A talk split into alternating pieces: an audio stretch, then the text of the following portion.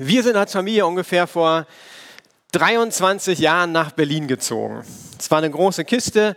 Wir kamen aus Bispingen. Bispingen liegt eine halbe Stunde außerhalb von Hamburg, so ungefähr Teltow, aber noch ein bisschen ländlicher, würde ich sagen. Und vieles für uns war neu. Dreieinhalb Millionen Menschen am Potsdamer Platz, die größte Baustelle Europas. Und dann hatten wir unseren Hochzeitstag, zumindest ich, ganz bewusst gewählt, der 1. Mai.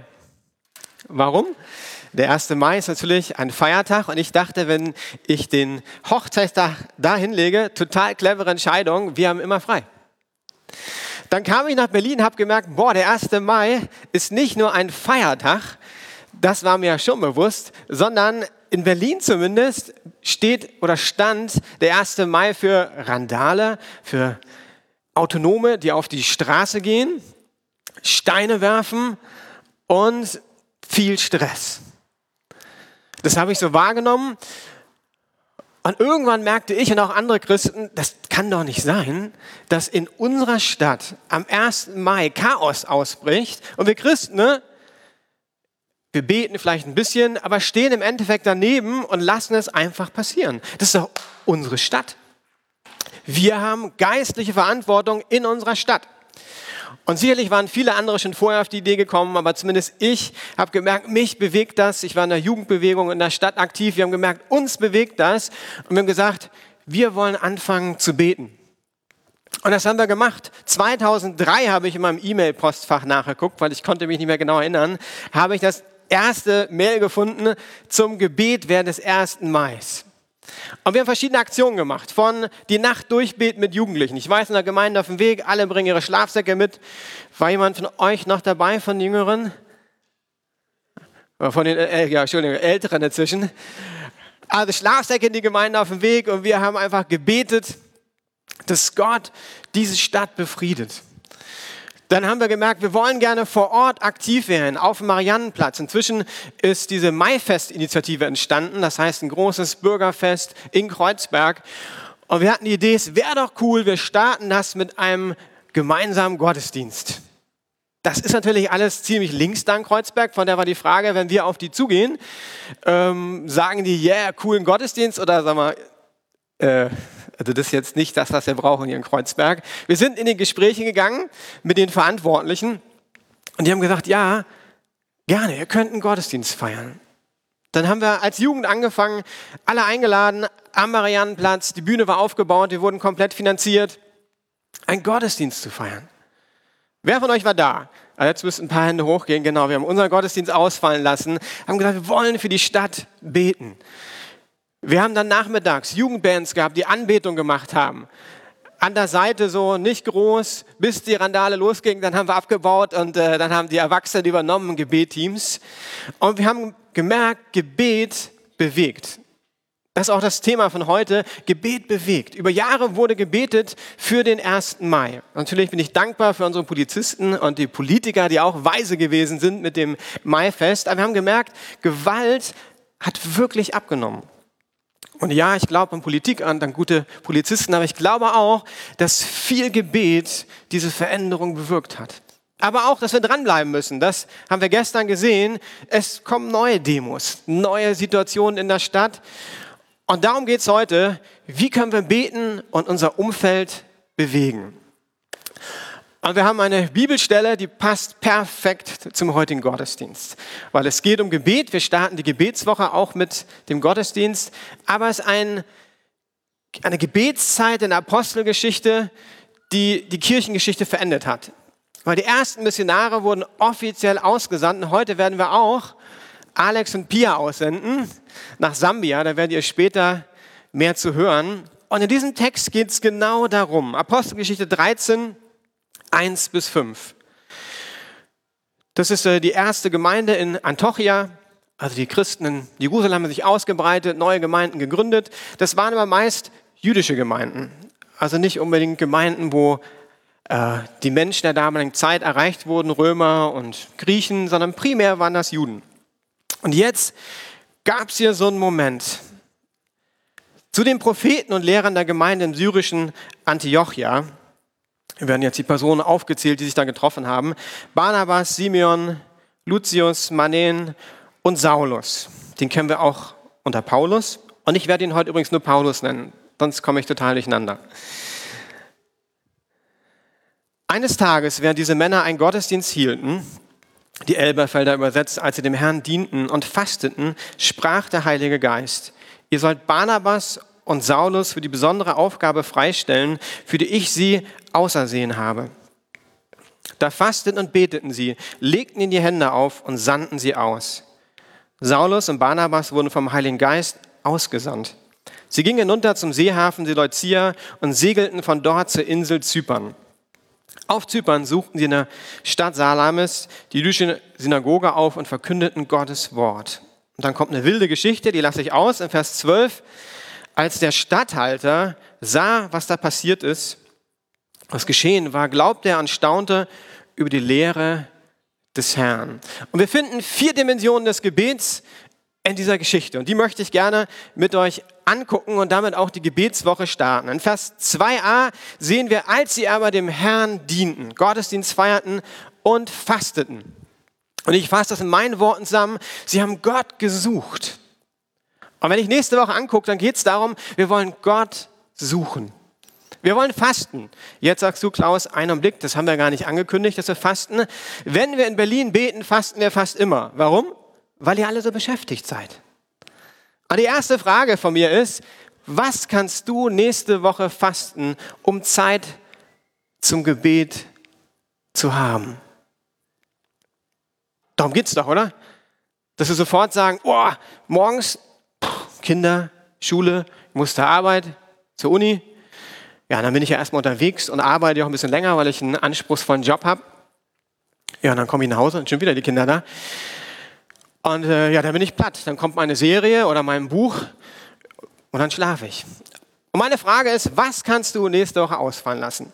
Eine Serie, ich habe gestern einen geguckt, geht von einer halben Stunde bis 45 Minuten.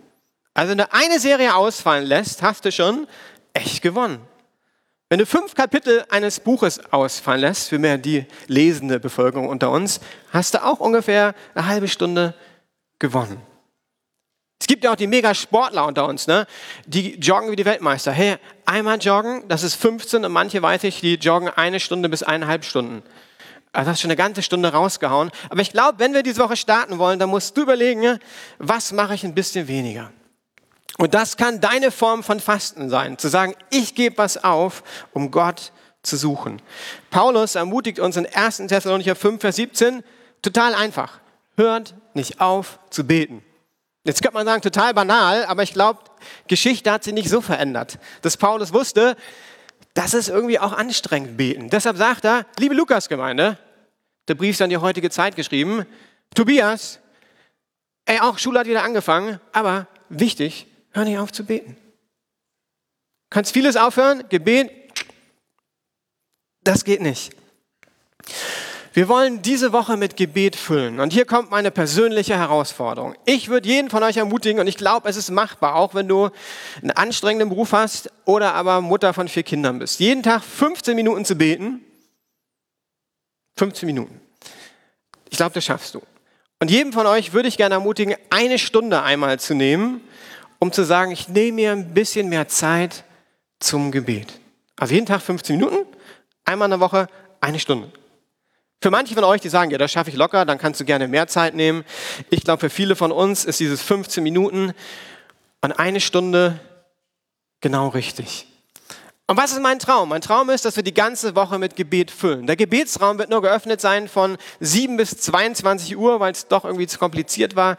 Die WGs im Urlaub und dann immer Schlüsseldienste haben, falls jemand nicht kommt, hat uns überfordert. Von der stelle ich mir es so vor, wenn wir die Stadtkarte Berlin vor uns hätten, morgens um sechs. Telto. Da geht ein Licht an.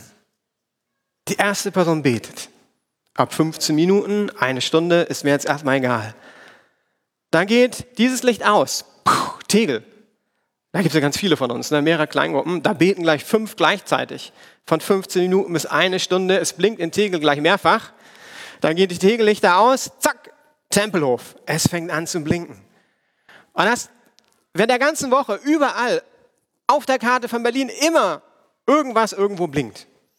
Deshalb haben wir natürlich den Gebetsraum eingerichtet, dass auf jeden Fall zwischen 7 und 22 Uhr alles blinkt. Aber ich möchte dich ermutigen, normal hätten wir die ganze Woche genommen, wenn die Situation etwas anders wäre. Deshalb, ich weiß, es gibt Nachtmenschen. Dann denk nicht, oh Mann, ich darf nicht beten. Bitte, fühl dich frei. 22 bis 23 Uhr, lass die Landkarte blinken. Und wenn du nachts aufwachst, ich habe einen Freund in der Gemeinde, dem weckt Gott jetzt manchmal.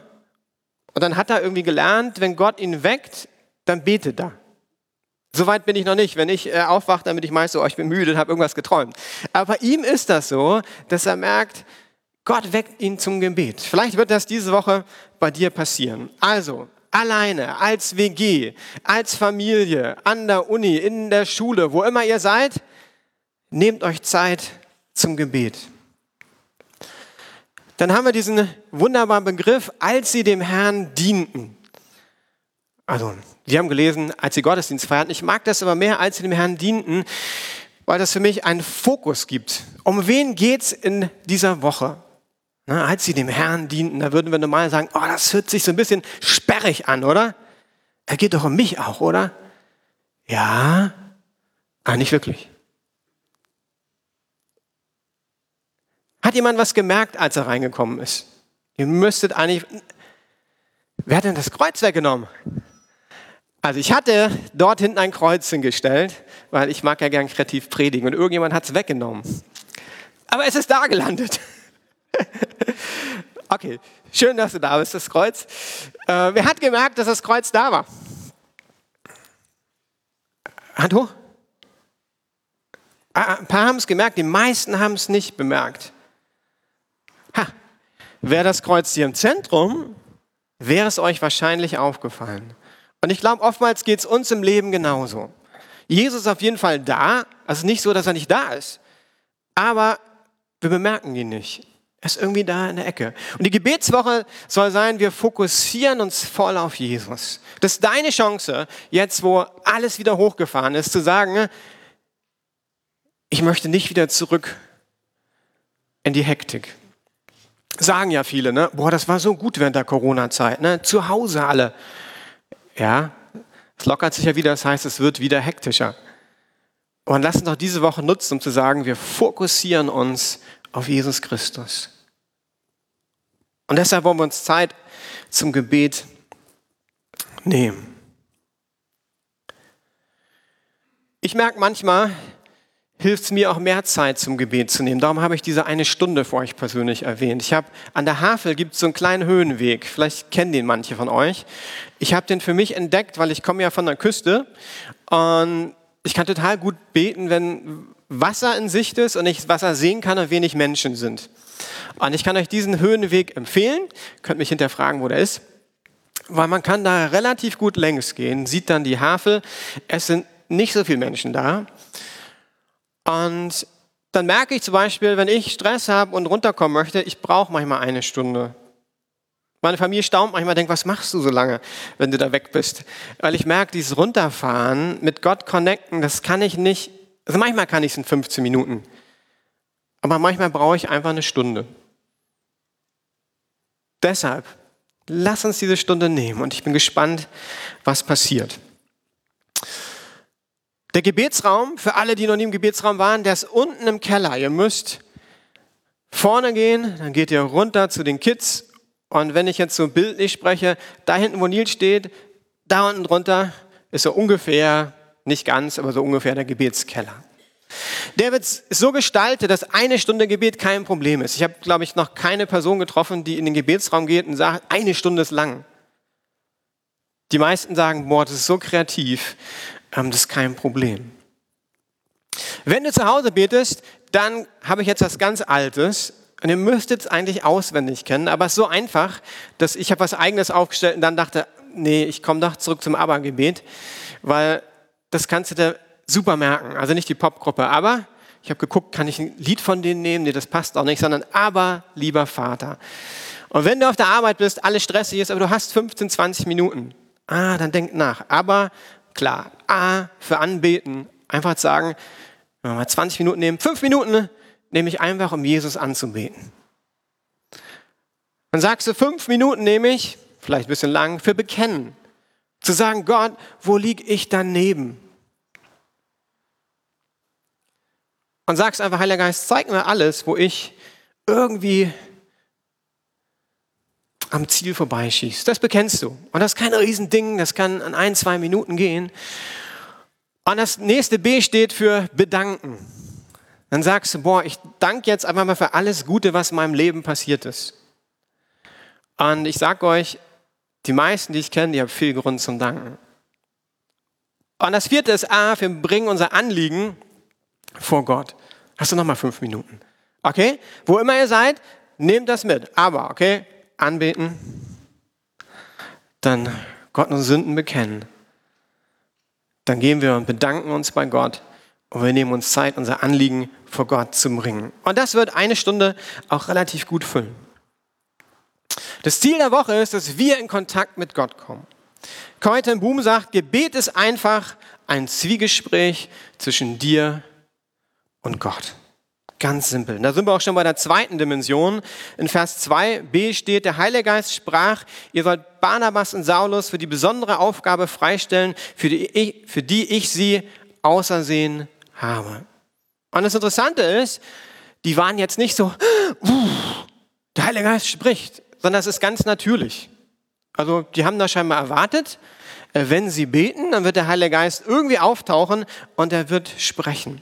Und das erwarte ich für diese Woche auch, dass der Heilige Geist spricht. Jeremia 33, Vers 3 steht, rufe mich, dann will ich dir antworten und will dir gewaltige und unglaubliche Dinge zeigen, von denen du noch nie gehört hast. Naht euch zu Gott, so naht er sich zu euch. Das heißt, wir dürfen erwarten, dass wir uns mit Gott connecten, dass er zu uns spricht. Sören Kierkegaard sagt, beten heißt nicht sich selbst reden hören. Beten heißt stille werden und stille sein und hören, bis der Betende hört. Deshalb brauchst du manchmal auch eine Stunde. Stille zu werden, bis ich merke, ich bin bereit zu empfangen. Und ich habe aus dem Gebetsraum was geklaut, was ihr braucht, wenn ihr eine Stunde nehmt. Ihr braucht auf jeden Fall Buntstifte oder Filzstifte äh, und irgendwas zum Aufschreiben. Weil wenn wir erwarten, dass Gott redet, müssen wir bereit sein, okay? Das wäre auch komisch. Also du gehst auch in die Schule und hast was bereit, weil du weißt, da kommt was.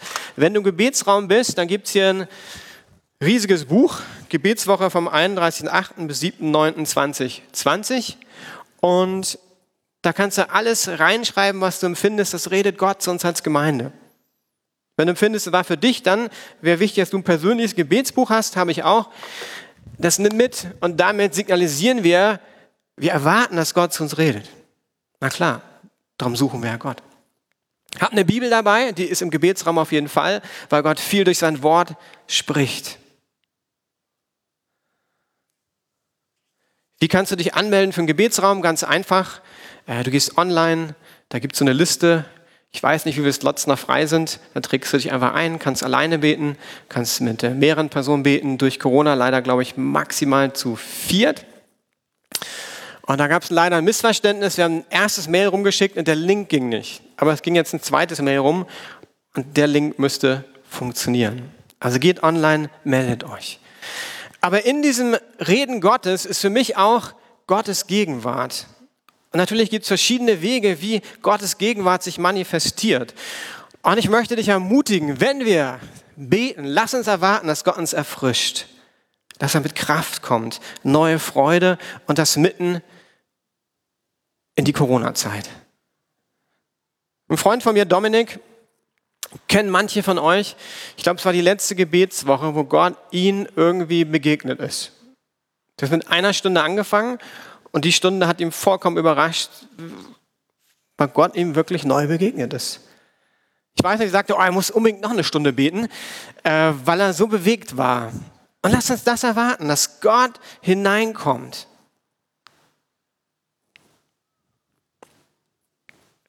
Wir kommen zur dritten Dimension. Und ich glaube, das ist eine der größten Herausforderungen der heutigen Zeit, weil das klingt so simpel hier. Und zwar dem Reden Gottes folgen.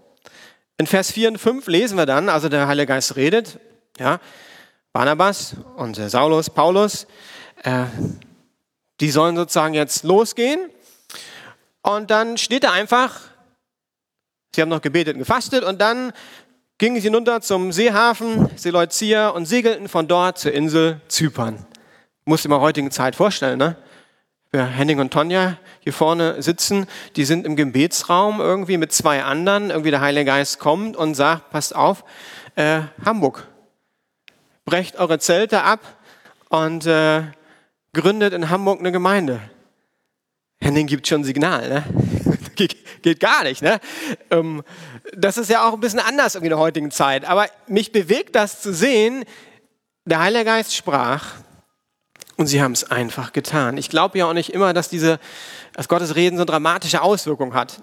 Aber es zeigt, sie haben das Reden Gottes ernst genommen. Sie haben nicht gesagt, boah, okay, wir gucken mal, prüfen das nochmal zwei Jahre und wenn dann die Bestätigung da ist, dann machen wir uns mit Lebensversicherung und alles drum und dran, also ich bin überhaupt nicht dagegen, ne? Äh, dann machen wir uns auf den Weg. Und Billy Graham sagt, Gehorsam ist der Hauptschlüssel für effektives Gebet. Das heißt, manchmal glaube ich, wenn wir Veränderungen sehen wollen, geht es einfach darum, das zu hören und zu tun, was wir empfinden. Von daher möchte ich ermutigen, wenn ihr betet, am Ende Gott zu fragen, Gott, was nehme ich heute mit? Was soll ich umsetzen? Wo soll ich Menschen segnen? Und die letzte Dimension, damit kommen wir zum Schluss, wir erwarten Gottes Handeln in unserem Leben. Wir suchen Gott, wir beten und dann erwarten wir, Gott wird was tun. In dieser Woche erwarte, dass Gott irgendwas dein Leben tun wird. Wie war das hier? Ist eine längere Geschichte, könnt ihr nachlesen. Auf jeden Fall gab es einen dramatischen Moment, da gab es einen Zauberer und dem fand, äh, der fand den Paulus nicht so gut, weil der so richtig krass gepredigt hat. Und dann gab es ein Wunder. Und der Statthalter sah das, was geschehen war. Er glaubte und staunte über die Lehre des Herrn. Also sie gehen los und es passiert was. Ich weiß nicht, was diese Woche passieren wird und auch in den nächsten Wochen. Aber wenn wir beten, dann will ich erwarten, dass was passiert. 1. Johannes 5, Vers 14. Und wir dürfen zuversichtlich sein, dass er uns hört, wenn wir ihn um etwas bitten, das seinem Willen entspricht. Hebräer 4, Vers 16. Lasst uns deshalb zuversichtlich vor dem Thron unseres gnädigen Gottes treten. Dort werden wir Barmherzigkeit empfangen und Gnade finden, die uns helfen wird, wenn wir sie brauchen. Mit Zuversicht gehen wir zum Thron der Gnade. Warum? Weil wir wissen, Gott ist da und Gott möchte uns diese Woche begegnen, ermutigen. Und deshalb freue ich mich auf die Woche. Die startet morgen um sieben. Aber ihr dürft ja gerne schon heute Nacht oder Nachmittag beten. Das soll nur so ein Startschuss sein.